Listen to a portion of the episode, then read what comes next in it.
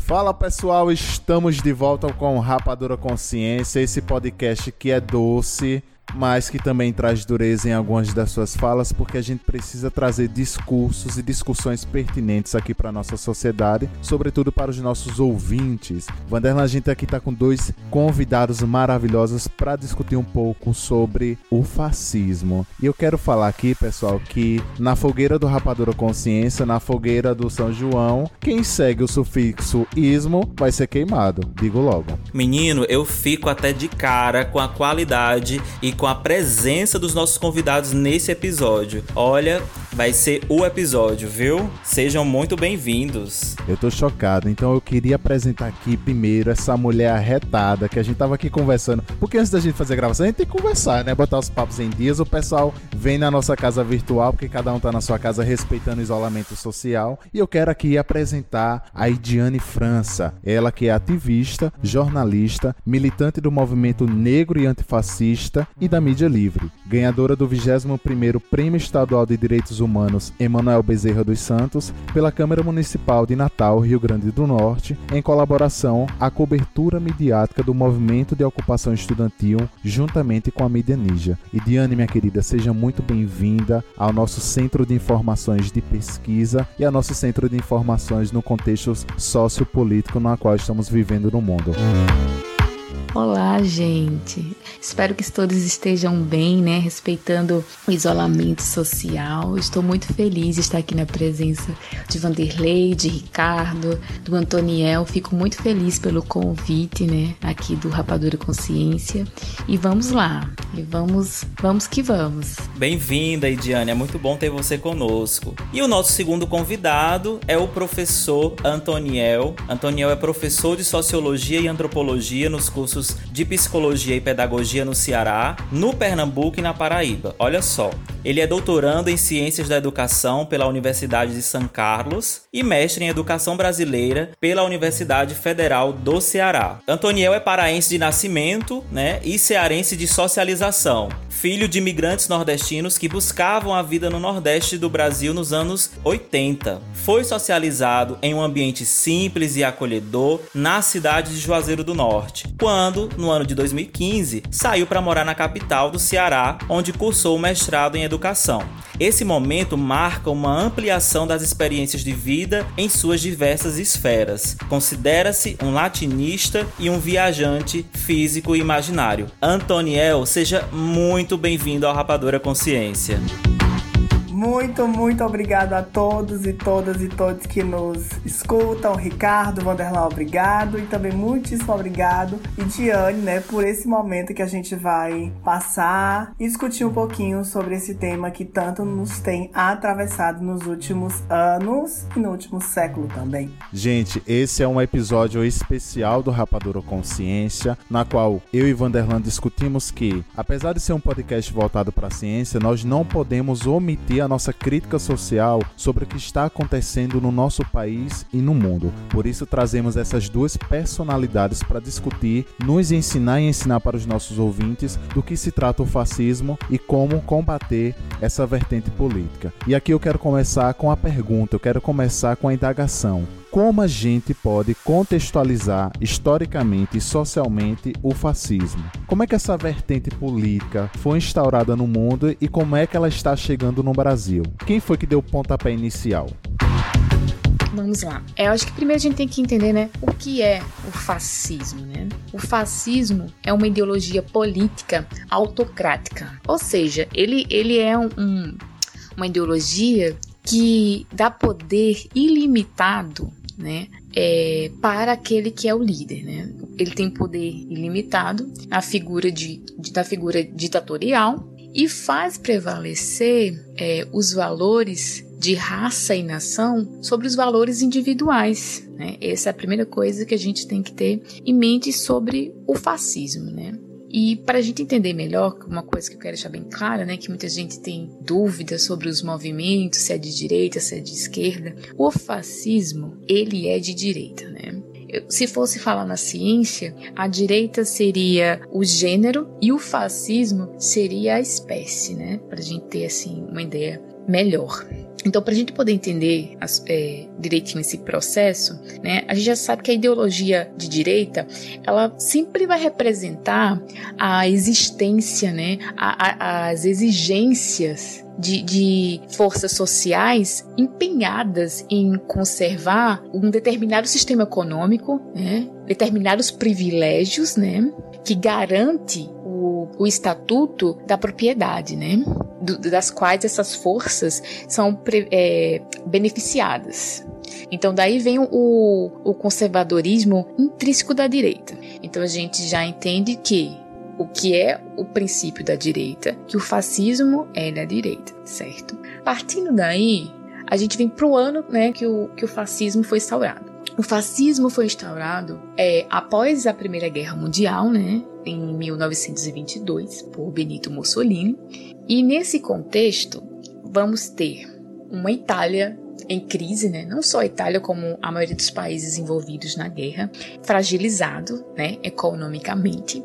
E pragmaticamente, a direita entra em crise né, nos seus, nos, é, nas suas bases ideológicas. Porque, veja bem, é o tempo que está surgindo né, uma unidade teórica com ideológicos que trazem um sistema que contrasta diretamente com a direita, que seria o socialismo. Seria Marx, Engels, Lenin. E para deixar a situação mais delicada ainda para a direita, os ideológicos de direita, né, considerados de direita, como Schopenhauer, Nietzsche, Bergson, eles trazem um discurso nada conservador, pelo contrário, né? Um tanto quanto anarquistas. Então a, a, direita fica apavorada, né?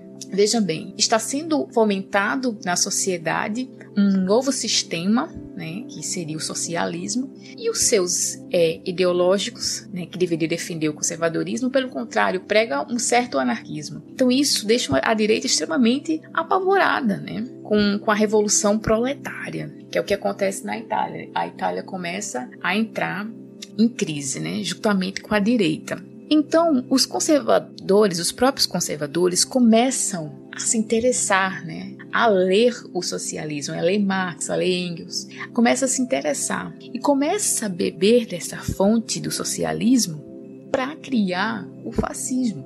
Por quê?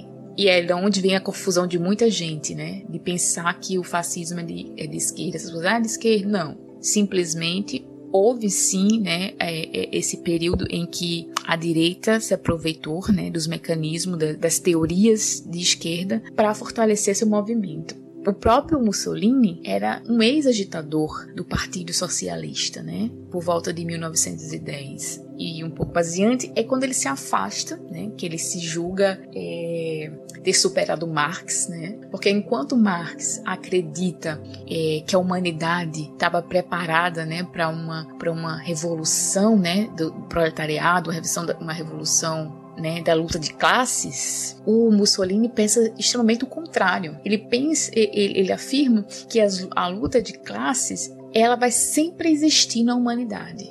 Né? Enquanto Marx acredita que a luta de, classes ia acabar né, com o planejamento do comunismo, Mussolini não. Ele prega que a luta de classes sempre existirá e não tem como mudar.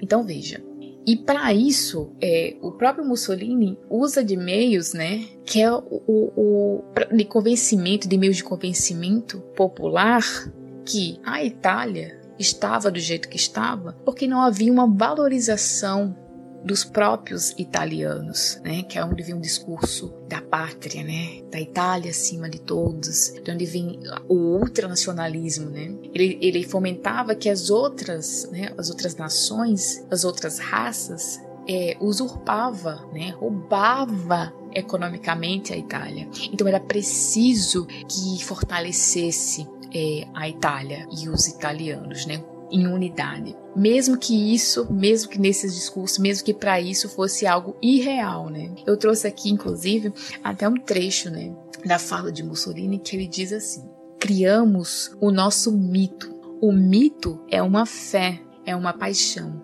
Não é preciso que seja uma realidade. O nosso mito é a nação. O nosso mito é a grandeza da nação.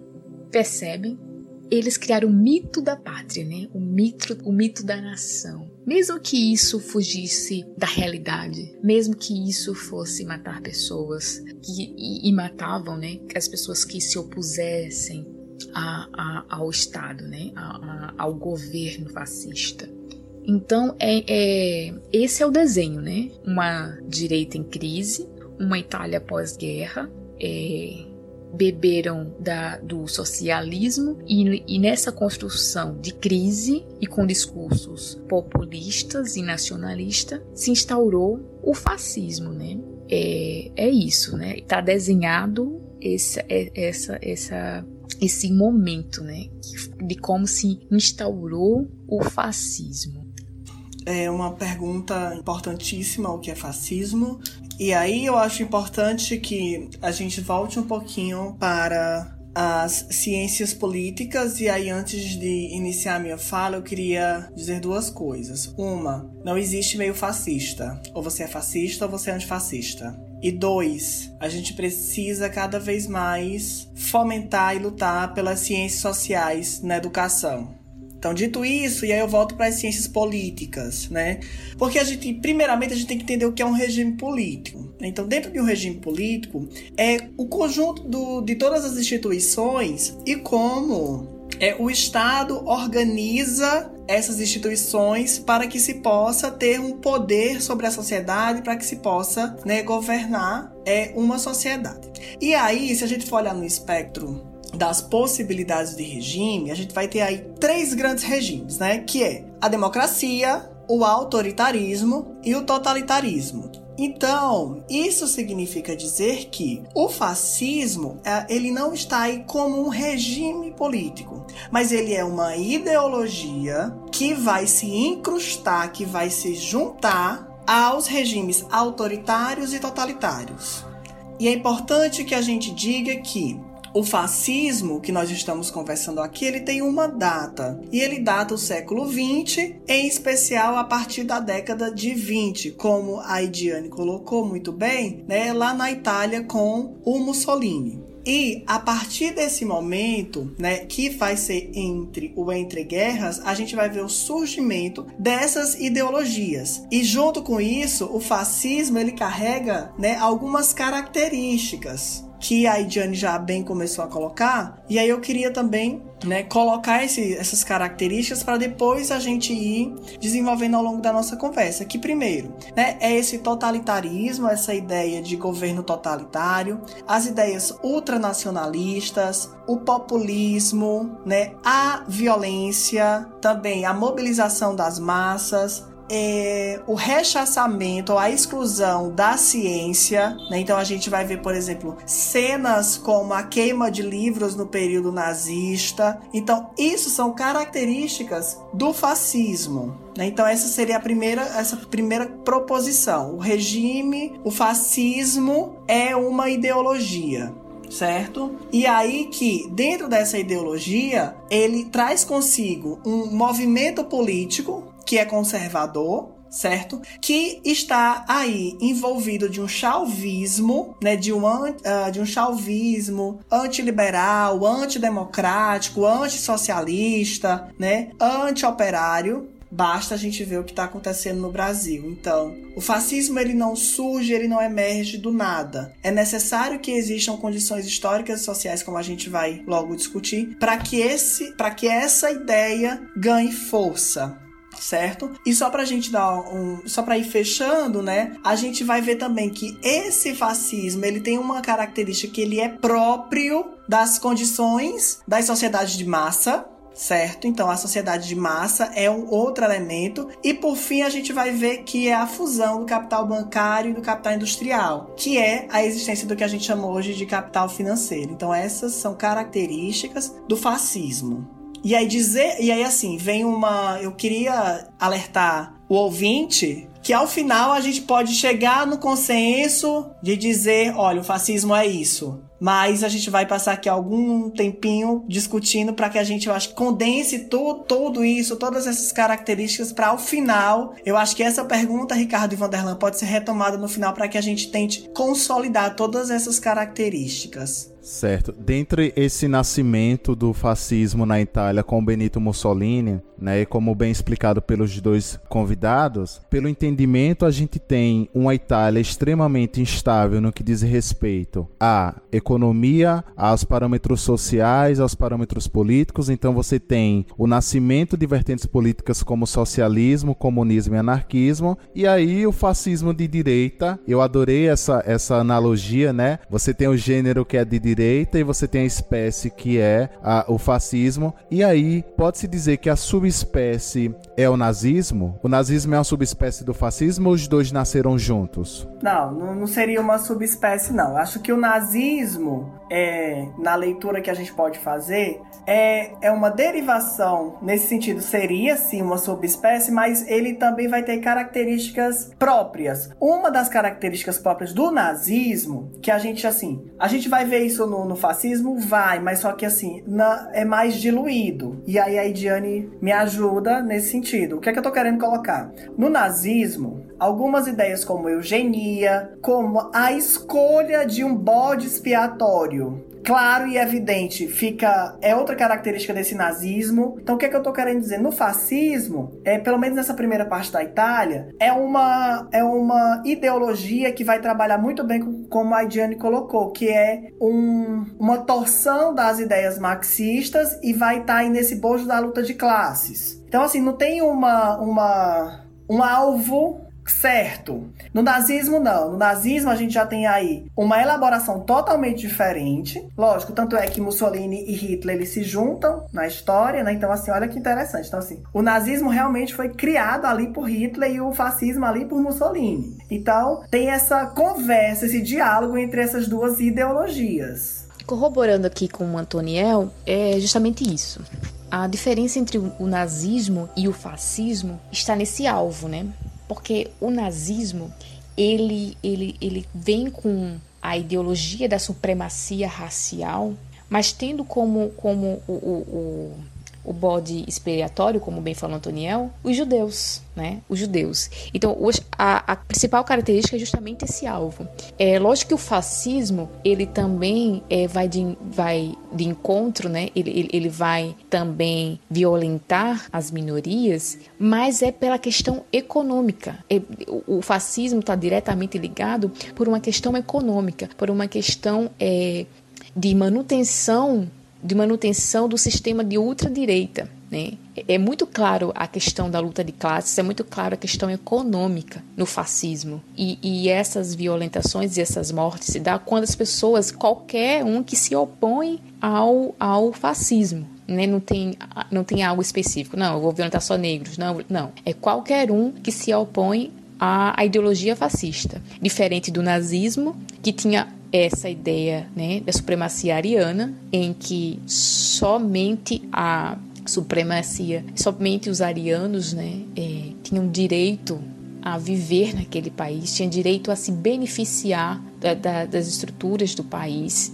E que o, o, o, povo judeu, né, que tinha se tornado esse alvo, era quem usurpava isso. Então a diferença é justamente isso. Enquanto o nazismo é, tem esse bode expiatório, tem esse alvo, o fascismo não. O fascismo é justamente por uma questão econômica, por uma questão de luta de classes, né, do próprio proletariado, mas não tem esse alvo todo mundo, é, qualquer pessoa que, que fosse de encontro à, à, ideologia era inimigo, né? Então não tinha esse alvo. Acho que a diferença é justamente essa. Isso. E aí, por isso que hoje, Ricardo e Vanderlan e ouvintes, que a gente trata de nazi-fascismo. Porque é a junção desses dois é, movimentos políticos ideológicos, o nazismo e o fascismo. Por isso que a gente, quando a gente fala nazifascismo, é justamente para que a gente coloque em uma mesma palavra dois elementos que são distintos, que é o fascismo que surge ali na Itália e o nazismo que surge na Alemanha. E aí hoje a gente vai vendo que é, essa conversa entre essas duas ideologias elas estão muito imbricadas. Então, é, como é que a gente discute isso? Por isso que é, tem uma coisa que é interessante, é que a gente vê como a ideia de nazismo ela foi, né, por conta do Holocausto judeu por judeu, por conta de todo o processo que houve historicamente na humanidade. Percebam que assim, o fascismo ficou enquanto palavra. Então a gente fala do fascismo, né? Então assim, o nazismo é uma coisa tão, tão pesada para a humanidade que nem isso, né, muitas vezes a gente fala. Então, muitas vezes, quando a gente está falando aqui de fascismo, caro ouvinte, tenha certeza que a gente está falando de desses elementos nazifascistas queria perguntar para vocês o seguinte: às vezes dá a impressão de que a população brasileira ou uma grande massa dos brasileiros, eles nos últimos anos é, teve uma maior, uma, uma, maior aproximação, vamos dizer assim, com esses ideais. É, não sei, ou seja por uma por um aspecto no qual as pessoas na atualidade elas não se sentem intimidadas ao falar o que querem, a falar ao falar o que pensam, né? Eu vejo muito hoje em dia as pessoas sequer filtrando, né, é, o que elas pensam e aí elas não querem saber se isso vai é, atingir outras pessoas, como isso vai refletir num todo, né, na, na, na, sociedade. E nós temos muitos exemplos de representantes de governo, né, que, que declaradamente faz isso. Mas parece que é, nos últimos anos muitas pessoas é, se identificaram com essas características e que assumiram mesmo que é, pensam assim, que são a favor, né? E a gente vê muito bem isso, como eu falei, é, nos discursos, principalmente pela internet, né? Muita gente ganhou espaço para estar tá falando o que quer, para estar tá falando o que pensa, independente de como isso vai refletir. Vocês acham que é, o, o que poderia estar relacionado a essa grande adesão, né, das pessoas, da grande massa, vamos dizer assim, e por que que de uma hora para outra as pessoas do nada se sentiram encorajadas de sair falando de forma deliberada o que pensam, sem sequer é, ponderar ponderar como isso iria refletir na sociedade. Vanderlan, é, deixa eu pontuar aqui uma coisa. Né? A gente já fez essa primeira introdução né, aos ouvintes né, sobre o que é fascismo e essas características. Então, para dar continuidade à sua pergunta, eu queria dizer que assim, todo e qualquer ato violento, toda e qualquer expressão de violência é fascista? Não. Justamente ao final dessa minha fala eu vou chegar a esse ponto, né? Por quê? Para te responder, eu acho que a gente tem que pensar as características históricas e culturais do Brasil. Do Brasil porque nós falamos agora que nós estamos tratando de Itália e Alemanha. Então vamos vir fazer essa, essa viagem além mar para as terras brasileiras. Então, a história do Brasil, ela é calcada na violência e no genocídio. Então, violência pra gente é uma coisa normal. Gostemos ou não, isso é normal pra gente. Então, se a gente for olhar a história do Brasil, a gente vai ter o genocídio indígena, o genocídio dos negros, que continua até hoje. Então, é importante que a gente pontue isso, né?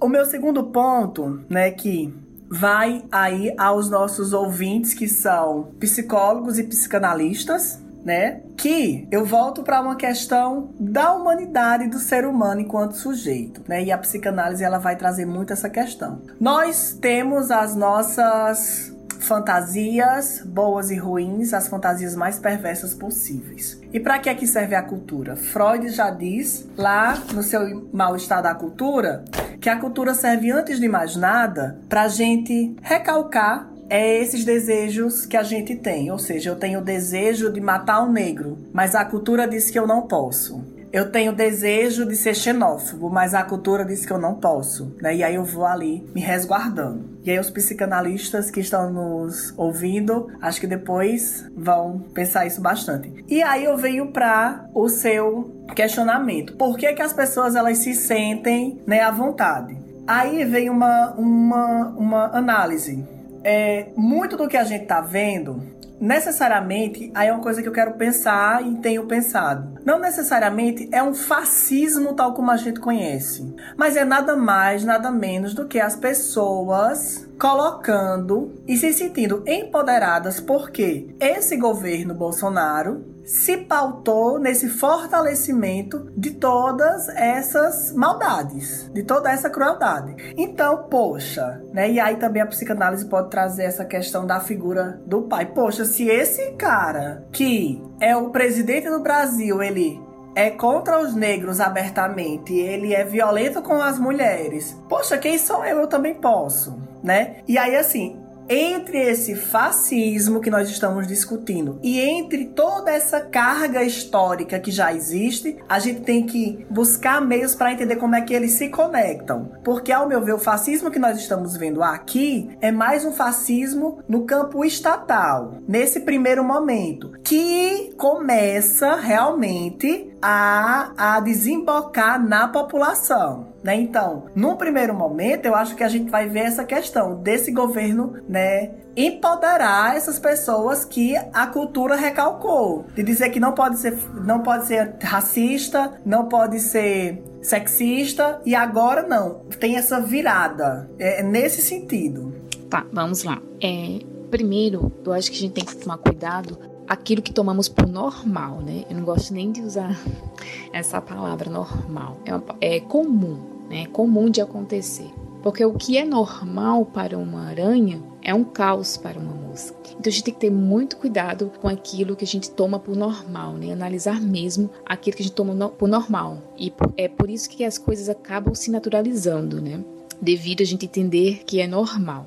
É, quando você fala que as coisas, né, do nada, do nada começou a... Não, as coisas não acontecem do nada. A gente pode ver claramente uma trajetória.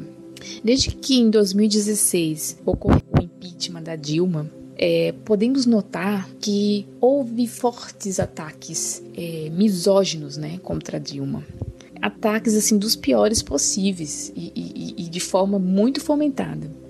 E isso foi crescendo até chegar em 2018, né, no período da eleição, em que os discursos de ódio e práticas de ódio foram fomentadas, né?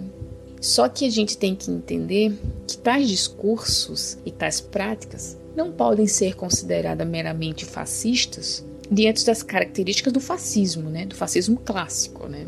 Eram discursos de ódio é, misóginos, racistas, LGBT, é, LGBTfóbicos mas que até então não estavam no campo do fascismo, né? E a gente pode, é, inclusive, teve essa campanha, né? É, recente, né? Todo mundo colocou ah, antifascista, antifascista, antifascista. E eu coloquei, né? Antirracista e antifascista. Porque é uma coisa que também fica muito confusa para as pessoas, né? Mas isso eu vou falar um pouco mais na frente, quando me for permitido, que é para as pessoas, né, entenderem melhor a diferença entre o antirracismo e o antifascismo. É, e, e vou retomando. E quando chega na eleição, né, de, de, de, desse período de eleição, que, que, as coisas começam a, ter, a, a, começam a se acalorar, que chega a ter a, a morte né, do mestre Moa, começa a, a ter proporções é, violentas muito grandes e acaba resultando na eleição de Bolsonaro. Ele é eleito eleito através desses discursos de pautas é, do nacionalismo, né? O Brasil acima de tudo e Deus acima de todos. E começa a atacar as minorias, né, que são as mulheres, os negros, os indígenas, é, os LGBTs, de forma muito aberta, legitimando que uma cidadã e um cidadão possa fazer o mesmo.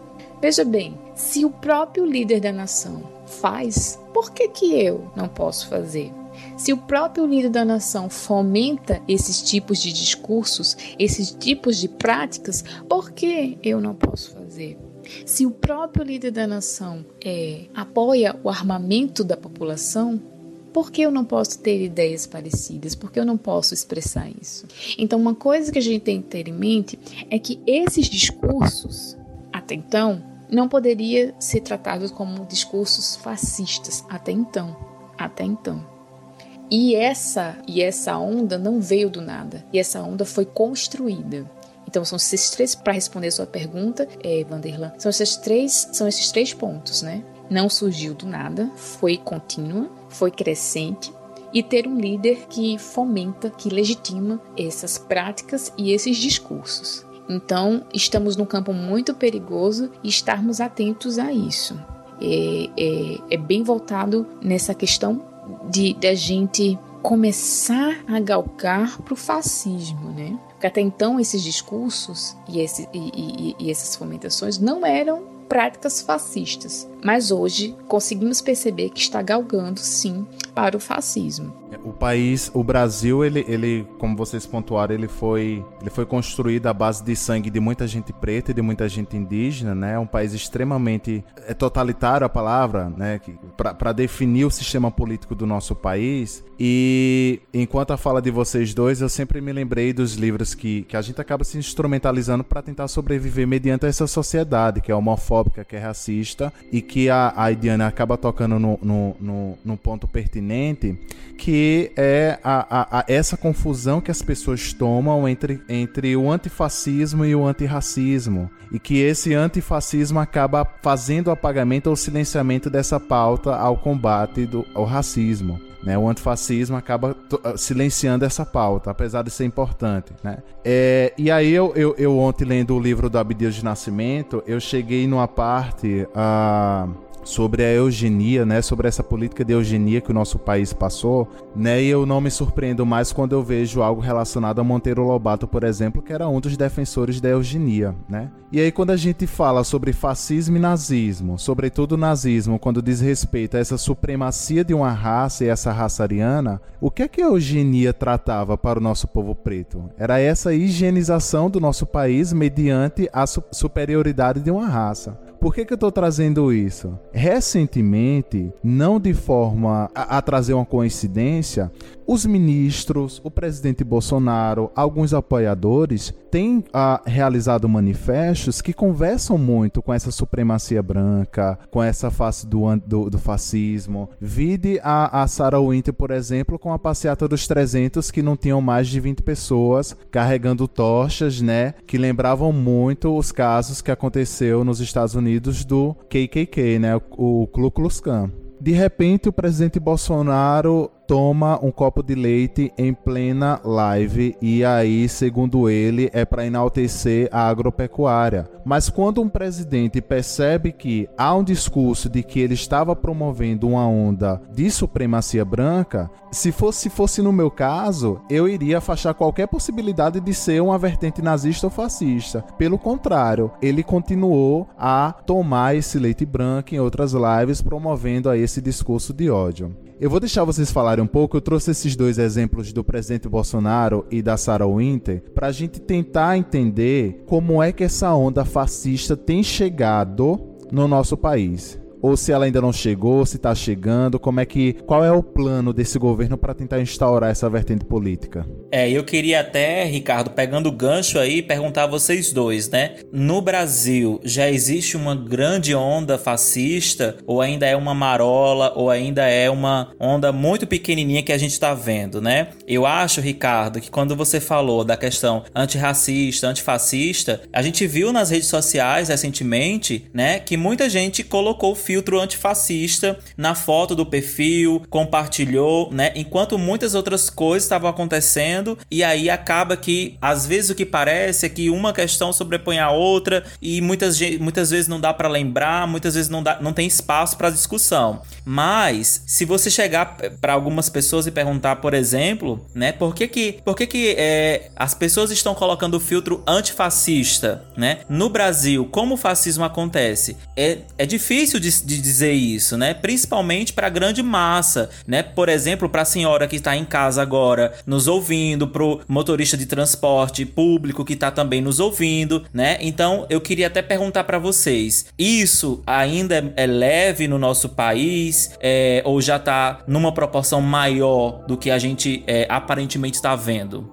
Ricardo e Vanderlan, é, deixa eu colocar aqui uma coisa que é uma análise sociopolítica desse governo que eu faço. O que é que eu tô querendo dizer? Olha, primeira coisa, o governo, ele se elege da forma como se elege, né? Ele vai aí ser eleito na pauta, uma, a defesa de uma família, né, da família brasileira, nessa ideia de família. Dois, na questão da violência, Três, na questão da corrupção e combate à corrupção, né? E aí ele vai ser eleito, né? É, aí a gente volta para a primeira fala, que é as características históricas e sociais para que o fascismo surja. Primeiro a gente tem aí, né? E por fim, esse antipetismo exacerbado né, cego. Então, foi não fora PT. Então, eu acho que essas quatro pautas elas vão fazer com que esse governo emerja. Tem uma coisa que eu acho interessante. É que eu acho que nem o próprio Bolsonaro acreditava que ia ganhar a eleição. Sabe por que, que eu digo isso? Porque é para justamente responder a pergunta de vocês, porque assim, eles ganharam a eleição. Isso é claro, assim, basta você ver o governo, que é um governo que não sabe o que fazer, não, não sabe o que faz, o que deixa de fazer desde o início, né? E eu acho que agora, nesse momento, o governo está capturando de modo efetivo as ideias e as características do fascismo. O que é que eu estou querendo dizer com isso? Eu estou querendo dizer que, por exemplo, antes a gente tinha no governo é, essa, essa perspectiva que eu coloquei aqui, né? De o Brasil ser é, calcado numa cultura de violência, das pessoas quererem colocar isso para fora, mas não poderem, e aí agora ele de uma certa forma encoraja as pessoas. Só que até então, esse espectro aí de um fascismo mais ferrenho, que a gente tá tentando discutir aqui, eu não vejo. Só que aí, aí é onde tá o perigo, né? Da, do governo, porque ele é metódico, ele capturou e ele percebeu que trazer o fascismo para o Brasil, inserir todas essas características, vai ajudá-lo. Então é aquela coisa. Chegou aqui, a gente pegou, e aí tá dando certo. É uma coisa assim, própria do governo, é aleatório. E aí é onde tá o perigo. Já eu faço uma análise da semiótica, né? de como os símbolos estão sendo montados, né? De como o bolsonarismo está bebendo sim da fonte do fascismo. Quando o ex-ministro é, da Cultura, Roberto Alvim, né, é, foi fazer, né, se pronunciar, né, e cita a frase, né, de Joseph Goebbels, que era o, o responsável pela propaganda nazista, e ao fundo está tendo a música de, de Richard Wagner, né, compositor é, alemão que escreveu ensaios nacionalistas e antissemitas, não é aleatório, não é à toa. Foi tudo muito pensado. Quando Bolsonaro toma o copo de leite, que é símbolo nazista de supremacia racial, também não é à toa. É tudo pensado. Então, é, não vamos pensar. No início pode até ser que sim, mas a, que, que agora é tudo muito bem pensado e que o Bolsonaro não está absorto nisso, não. Ele está muito bem inteirado. Não é tanto que sua cúpula, em sua maioria, é de militares. É de militares. Então a onda fascista no Brasil está crescendo sim através do bolsonarismo. Até quando tem essa, né, essa exaltação a, a, a o ultranacionalismo, que eu acho que é onde o, o bolsonarismo peca, né? Porque eles têm essa coisa de Brasil acima de tudo. Só que eles não fazem isso na prática, né? Pelo contrário, eles estão exaltando sempre os Estados Unidos, que eu acho que é onde peca nesse ponto do fascismo. Porque se eles começassem de fato a exercer o ultranacionalismo, eu acho que a gente já estava no processo um pouco mais acelerado. Porém, tem uma outra questão que é nós é, estamos em outros tempos, né? Estamos em outros tempos. As pessoas estão mais informadas e mais atentas. Então, esse fascismo hoje está muito é, visado pelas outras pessoas, né? As pessoas estão de olho. Quando o, o Roberto Alvim né, fez todo, todo, toda essa, essa questão semiótica reverenciando ao nazismo, as pessoas se alertaram, né, se manifestaram, denunciaram. Então, eu acho que esse processo, esse processo ainda não foi instaurado justamente isso, porque os tempos são outros e porque o próprio bolsonarismo, né, o próprio Bolsonaro, não cumpre a própria pauta do nacionalismo. Porque se ele cumprisse a pauta do nacionalismo, olha, a gente já estaria com certeza em maus lençóis, né? Pois a gente já estaria num regime totalitário, ditatorial e muito pior. Mas por estarmos mais atentos, por estarmos mais informados e, e estarmos né, sempre é, refutando, é, combatendo essas, essas retomadas, essas insurgências é, referenciais ao fascismo, ao nazismo, é o que realmente tem nos mantido ainda, ainda no regime democrático e pela própria incompetência né, do Bolsonaro, porque ele, até para isso ele é um incompetente. E que bom que seja, que continue sendo incompetente para isso, né? Mas que a onda do fascismo vem crescendo e que o bolsonarismo vem bebendo da fonte do fascismo, vem sim. Isso sem sombra de dúvidas, eu, eu, eu afirmo aqui pro Rapadura Consciência, para os ouvintes. Isso, é, tem uma coisa que eu também queria pontuar que vai justamente de encontro a essa questão da simbologia, né? Que é, é muito forte. E aí, um novo elemento, que são as tecnologias de comunicação e informação, que, né, nesse período aí mais clássico que a gente começou o programa falando, não existia, né? E hoje existe, então, por exemplo, né, os podcasts, o Instagram, o Facebook, as demais mídias e redes sociais, né? Fazem com que haja uma circulação né, dessas informações verdadeiras ou falsas, em na sua grande maioria falsas, e faz com que a população nela né, vá se inteirando. E antes de mais nada, não é uma interação crítica, é uma interação receptiva. Então a pessoa só recebe, recebe, recebe a informação e não tem aí uma crítica em relação a isso. Outro ponto que é importante que a gente destaque para o ouvinte é que, como a Diane colocou, os tempos são outros. Então, eu vejo muita gente falando ou discutindo: será que vai ter o golpe como 64? Gente, é assim, na minha leitura, a gente vai ter um novo modo de golpe. Como é, Antoniel, eu não sei responder. Não tenho essa resposta, mas a gente vai ter uma nova modalidade de golpe. Né? Não sei se a gente vai ter, porque, por exemplo, a ideia de guerra civil, a ideia de conflito armado, né? A gente já está vendo aí umas investidas do próprio Bolsonaro para facilitar e armar a população rica do Brasil, né? a fortalecer as milícias, né? Só que aí, aí é, uma, é uma eu também, assim, é uma coisa que eu coloco e não sei para onde a gente vai, vai responder, como é que vai ser esse modus operandi. Gente, vocês estão ouvindo essa, essa interferência, esse barulho? Aqui tá ótimo. Que são os robôs que estão tentando interferir esse episódio aqui.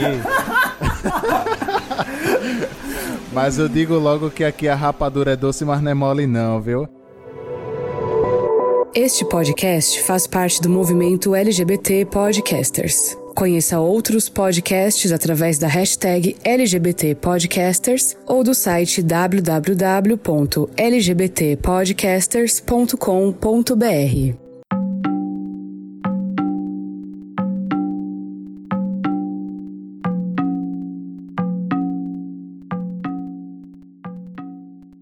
por falar na dureza desse nosso episódio, como é que a gente pode instrumentalizar os nossos ouvintes de forma a combater essa vertente política? Como é que vocês poderiam aí uh, ensinar para mim, para Vanderlan, para os nossos ouvintes, a sermos combativos e a não deixarmos essa política de extremismo, de ultranacionalismo ganhar da democracia? Como combater o fascismo?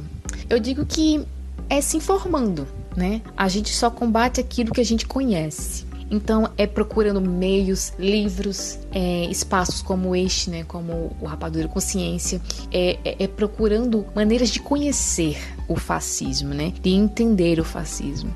E também em, em atos pequenos, por exemplo, não compartilhando fake news, né? Porque é, esses, esses, essas ideologias se fortalecem através né, da popularização dos seus ideais. Então, quando você divulga notícias falsas, queira que não, você pode estar fomentando o fascismo.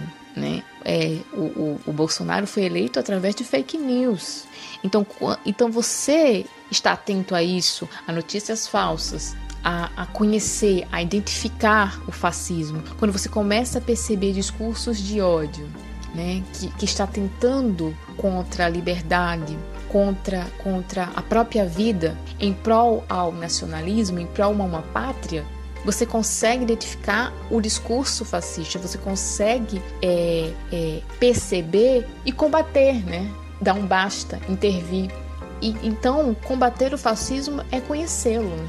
É realmente se informar, não passar notícias falsas, é e, e, ser uma pessoa que divulgue, né? Quando você vê que vem uma crescente, você divulga, né? O que é o fascismo, o que foi o fascismo. Então, você conhece, você identifica, você combate, você divulga o que ele é e nas atitudes do dia a dia mesmo, né? A gente vai percebendo. E quando a gente encontra esses tipos de atitude, a gente já, ô oh, fulano, ô oh, oh, fulana, olha essa atitude aí sua, não é bem assim, tá sendo fascista. Sabendo que nem todo discurso é fascista, nem toda prática é fascista. Então, é conhecendo. Só se combate algo conhecendo. Você precisa conhecer para combater. Então, se informe, procure é, livros, procure mídias que falam sobre o fascismo e, e, e combata. E, logicamente, com, com, cuidado, né? Com cuidado, porque geralmente essas pessoas são muito violentas. Então, todo cuidado. Se ver que você está combatendo ali, porque eles, é, os fascistas, né, eles não são aptos ao diálogo, eles não estão abertos ao diálogo. Então, quando vê que, que o caldo está engrossando, silencie e saia, porque é perigoso. É isso, é se informando. Então, como. E aí eu volto para grande filósofa brasileira Márcia Tiburi. Grande pergunta: como conversar com fascista? É um negócio complicado. Sabe por quê, minha gente? Porque é o seguinte: cognitivamente, essas pessoas elas não têm esse, essa produção cognitiva. Começa daí. Então, o que é que eu tô querendo dizer com isso? Lembra lá que eu falei que uma das características do fascismo é o rechaçamento, a negação da ciência e do conhecimento? Então, como é que você conversa com a pessoa, né? Que na hora que você engrossar o caldo numa discussão, ela vai aflorar aí outras ferramentas analíticas físicas. O que é que eu tô querendo dizer? Basta você olhar como é o discurso do, do Bolsonaro e das demais alas. Na hora que faz uma pergunta que o pau entorta, como a gente chama aqui no, no Ceará, ele se exalta, ele fica violento, ele acaba, ele desacata o jornalista, ou seja, ele vai para o âmbito pessoal, ele, ele foge, né? Então começa daí. E aí eu venho para dar um recado para as pessoas que têm acesso ao conhecimento.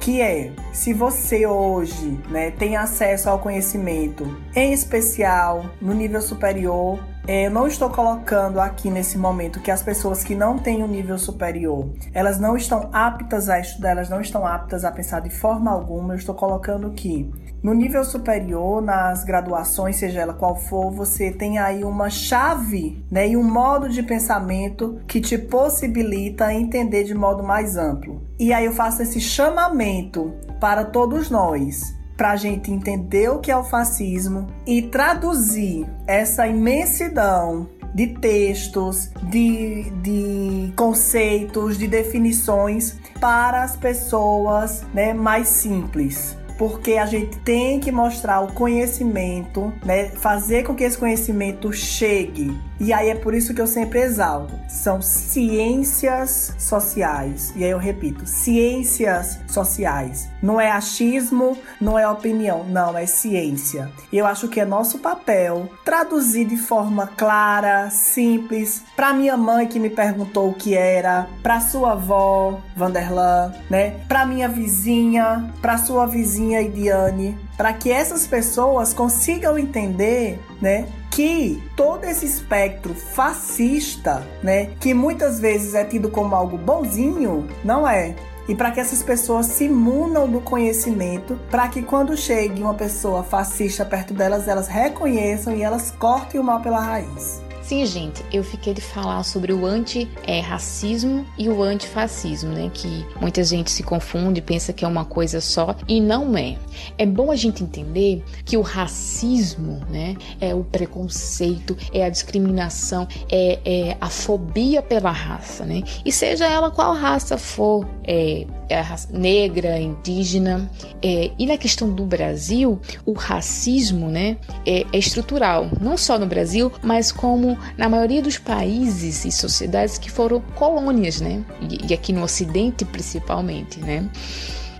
É uma questão é, muito forte que precisa ser tão combatida quanto o fascismo, né? Porque a diferença no fascismo, que existe também é, um, um, um preconceito, uma, uma, fobia, uma discriminação racial, mas não é somente pessoas é, por questão racial, né? É por uma questão econômica, é por uma questão é, de idealismo de pátria. Enquanto no racismo as pessoas são violentadas simplesmente é, por uma questão de raça, né? E, e, a gente vê recentemente, né, o discurso é, de uma blogueira, né, uma, uma, uma, digital influencer, dizendo que o racismo era instintivo porque é, as pessoas, os, os, pretos, né, são marginais. Não, é, é importante que fique claro que se os negros estão numa situação de marginalidade, é que historicamente foram colocados lá. É que historicamente foram tirados sua liberdade e é que historicamente construíram a imagem de que tudo que é negro é ruim. Então não é, não é por instinto, né? É por, por construção. Então é importante que, que vocês ouvintes é, saibam a diferença entre racismo e fascismo, né? Um, como eu disse antes, é pela questão é, da raça, simplesmente da raça, e outro por questão que o fascismo, por questões econômicas, por questões de idealismo, por questões de nacionalismo e por questão racial também. Então você pode ser uma pessoa racista e não ser fascista, né? Mas todo fascista é racista. Ou seja, nem todo racista é fascista, mas todo fascista é racista. Deu para entender, né? Assim, deu para é, desenhar melhor é, esse, esse, esse, essa diferença entre racismo e, e, e fascismo. É, é, isso, né? A gente, um pela raça e outro por, por outras questões. É isso, gente. Muito bom, Idiane. E aí, eu queria fazer até uma última pergunta, né? É, essa essa onda fascista, né? Essas características, tudo isso que vocês apresentaram tão bem ao longo do episódio, né? É uma característica que tem crescido é, fortemente apenas no Brasil ou quando a gente fala, por exemplo, de América como um todo, existem outros países no qual esse movimento, esse, esses ideais, eles também têm crescido, principalmente nos últimos anos. E aí, só complementando a pergunta, né? Vocês acham que existe uma conexão entre entre esses movimentos em outros países, junto com o Brasil? Como é que a gente pode entender isso? Bem, eu vou começar respondendo, né? O Vanderlan me conhece e sabe que eu tenho estudado muito sobre a América Latina nos últimos anos, em especial na educação. Só que é, vou responder bem direto. Primeiramente, não, nós não temos visto isso em outros países da América Latina, não. E isso é uma coisa do Brasil. Só que é, essa pergunta diretiva ela tem que ser contextualizada. O que é que eu estou querendo dizer? A investida da direita né, não da extrema direita, tem sido uma constante no mundo ocidental. E lógico que isso chega na América Latina. Então essa investida de direita, basta a gente ver, por exemplo, o México, né, que tem um presidente que é muito parecido com o Bolsonaro, mas aí é uma investida da direita de um modo mais amplo. No Brasil é que a gente vê essa característica da ascensão dos ideais e das características fascistas, né? Então, por exemplo, basta a gente ver como a Covid tem sido tratada nos países da América Latina, onde, por exemplo, Alberto Fernandes tem quase 100%, nunca na história, né, desse país chamado Argentina, um presidente teve uma uma popularidade tão grande, para você ver, né? Então, isso, e aí por que, que eu trago Covid? Porque a Covid, de uma certa forma, na minha leitura, foi o desencadeador desse processo. Antoniel, por que você diz isso? Porque se a gente não tivesse tido Covid, Lembra da, da minha fala que eu coloquei que ia ficar nessa loucura? Nesse vai, nesse, nesse. Tá dando certo, vai, se não dá, coloca, vai, fala uma coisa, faz esse espetáculo, volta e vai. Ia continuar assim. Só que a Covid, né, enquanto fenômeno mundial, fez com que os países se posicionassem. E aí a gente viu e está vendo tudo que está acontecendo no Brasil. Então, assim, não, nós não estamos vendo isso em outros países da América Latina. Né? A direita, sim, a gente pode aí trazer elementos da direita enquanto fenômeno mundial ocidental, e a gente pode perceber isso, mas não, isso é, é essa perspectiva fascista é, é próprio do Brasil aqui na América Latina. Essa é a minha leitura. A resposta é não. É, é aqui no Brasil está sendo específico, né? É importante que as pessoas entendam que o movimento que vem crescente na América Latina é de direita, né? De direita.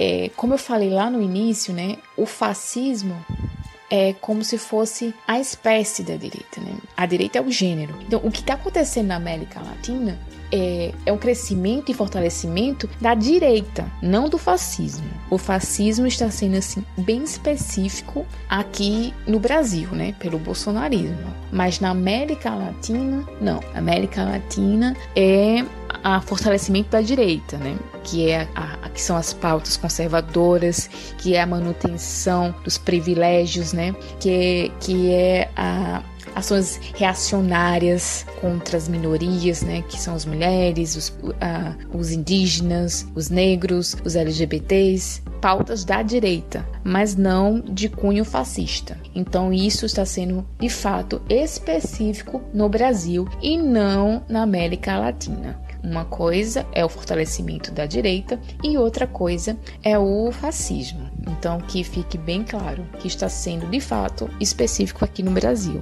E, e aí, assim, só para já que a gente colocou e pontuou isso, acho interessante assim para o ouvinte, né, que, que vai depois ver e rever e escutar e reescutar a nossa nosso episódio, é o que seria essa direita, né? Esse ideal de direita. Gente, primeiramente, a gente tem aí uma pauta conservadora, né? E também, no âmbito econômico, a gente vai ter aí essa maior liberdade econômica, né? Ou seja, algumas características do liberalismo mais anterior e do novo, né, ou do neoliberalismo são pautas da direita, ou seja, privatização, né? O sujeito, o ser, o indivíduo enquanto empresário de si mesmo, então ele é que tem que gerir a sua vida, ele é que tem que trabalhar, né? E aí, uma intervenção, né, mínima do Estado, né? Assim, isso assim, bem rapidamente pra gente assim, porque isso seria outro episódio, né? E a pauta de esquerda, né, ela vai tratar de um Estado mais presente na vida das pessoas, um Estado onde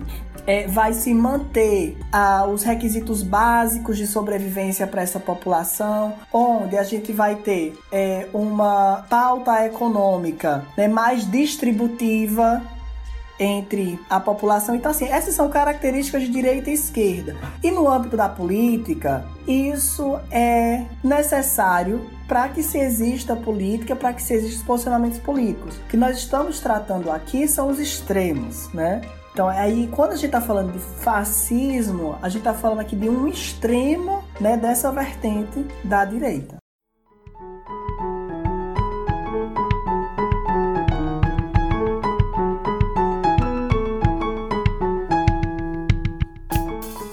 Chegou a hora, galera, da nossa revisão do Rapadura Consciência e aqui trazendo como convidados Idiane e Antoniel para falar sobre o fascismo, o que é e como combatê-lo. Então, gente, vamos lá. Eu queria primeiramente, né, a gente já está finalizando, eu queria agradecer ao Ricardo, à Idiane e ao Vanderlan, em especial, né, ao Vanderlan que me convidou para estar aqui. E eu acompanho o Rapadura Consciência, tá? Assisto todos os episódios, mando para os meus amigos no WhatsApp, no Instagram. E quem estiver escutando a gente também faça isso, tá? Então, o que é fascismo para a gente fechar? O fascismo é uma ideologia de extrema direita, certo? Para ficar bem claro para o nosso ouvinte e que ele está acoplado juntinho a dois tipos de regimes políticos, né? O autoritarismo e o totalitarismo. E aí ele tem algumas características. Eu só vou dizer uma e a Idiane vai continuar aí com essas características para que você, ouvinte, possa identificar. Uma dessas características, né, é a exaltação exagerada dos símbolos nacionais. É, o Antônio já falou da questão do ultranacionalismo, seria a autocracia, né, que é o poder ilimitado e absoluto para o líder, é, em forma ditatorial, a militarização da política, a perseguição aos grupos né, que se opõem ao poder e a exaltação da coletividade nacional. Como combater? Como combater, minha gente? É se informando, sabe? Não tem outra maneira, é se informar, é conhecer. Como eu já disse antes, a gente só combate aquilo que conhece. Então procurem, procurem o Rapadura Consciência, procurem outras mídias, procurem livros, perguntem, é, amigos que, que, que já conhecem, né, sobre o assunto. Não, de maneira nenhuma, não divulguem notícias falsas. Pelo contrário, divulgue. É, coisas sobre o fascismo para que outras pessoas também conheçam. É isso, é divulgando, é se informando que a gente combate o fascismo. Bom, gente, que episódio foi esse, hein? Para mim foi aprendizado do início ao fim, né? Como tem sido em tantos outros episódios. Eu acho, é, Ricardo, que cada vez mais a gente vai estar tá trazendo temas como esse pro Rapadura Consciência, porque é, muita gente tem a ideia errada de que ciência é só aquilo que a gente vê no laboratório, na bancada, né? Essa ciência é experimental, mas não. A ciência ela é muito, muito mais ampla do que isso e tra trazer vocês dois aqui foi é, uma imersão nas ciências sociais, nas ciências humanas, que eu acho que a gente está precisando disso, né? E que é, de repente é, que esse episódio ele sirva, ele sirva de subsídio para quem está em casa, para quem está no trabalho, enfim, para o nosso público em geral, de se informar, de se inteirar sobre o que é o fascismo e também de combater, né? É, é, esse fascismo e impedir que isso se instale no Brasil, na nossa nação de uma vez. Então, eu acho que foi incrível. Muito, muito obrigado. Eu já quero deixar claro que quero vocês em outros episódios, né? Com outros temas, com outras abordagens. Então, assim, muito, muito obrigado por terem aceitado o convite e terem feito esse episódio belíssimo. E a gente faz aquele lembrete, né, de sempre, para que você se inscreva nos canais de divulgação do Rapadura Consciência, no seu distribuidor de podcast favorito e também no YouTube. Todos os episódios estão lá na íntegra e claro, né? Siga também nas redes sociais, arroba Rapadura Consciência em todas elas e também os nossos convidados, né, Idiane? Sim, isso mesmo. É, e o meu Instagram é idfranca, idfranca, né? I-D-Y Franca, idfranca. Vamos lá, me segue lá e segue o Rapadura Consciência.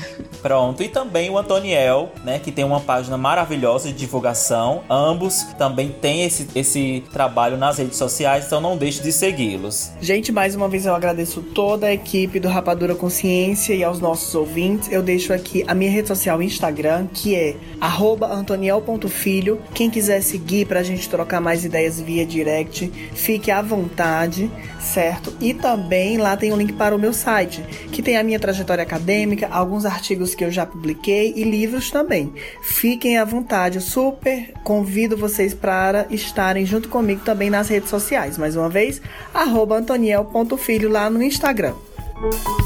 E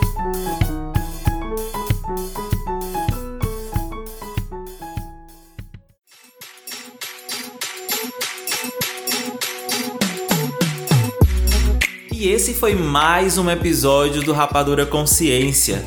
Muito obrigado pela sua audiência. Não esqueça de nos seguir nas nossas redes sociais, arroba Rapadura Consciência em todas elas. E também se inscreva nos nossos canais, nos distribuidores de podcast e também no YouTube. Até o próximo episódio!